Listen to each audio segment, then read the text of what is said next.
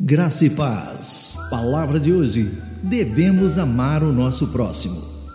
Porque toda a lei se cumpre numa só palavra, nesta: amarás ao teu próximo como a ti mesmo. Gálatas capítulo 5, versículo 14. Hoje eu, minha esposa e um grupo de irmãos de nossa igreja estivemos visitando e levando alguns donativos a uma instituição de apoio e recuperação de pessoas carentes, dependentes químicas e moradores de rua e pudemos compartilhar o amor de Deus naquele lugar. É tão bom praticar como cristão o que diz o nosso versículo em destaque. Deixe-me contar uma história. Um antropólogo estava encerrando a pesquisa de vários meses numa pequena aldeia e, enquanto esperava por uma carona até o aeroporto para seu voo de retorno à casa, ele decidiu passar o tempo criando uma brincadeira para algumas crianças.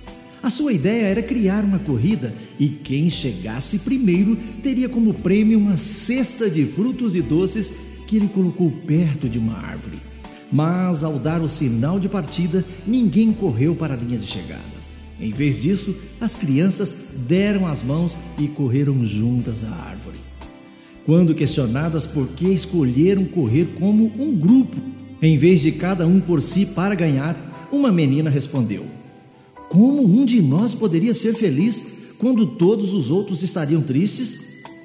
Por essas crianças se preocuparem com o próximo, queriam que todas pudessem compartilhar a cesta de frutos e doces.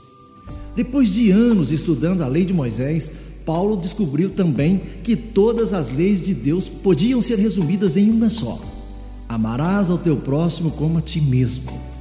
Em Cristo, Paulo viu não só a razão para encorajar, confortar e cuidar uns dos outros, mas também a capacitação espiritual para efetuá-la. Sabe, porque Deus cuida de nós, nós podemos cuidar uns dos outros. Lembre-se, mostramos nosso amor a Deus quando amamos uns aos outros. Tenham todos um bom dia. Eu sou o pastor Saulo Hermínio, da Igreja Batista Shalom de Goiânia.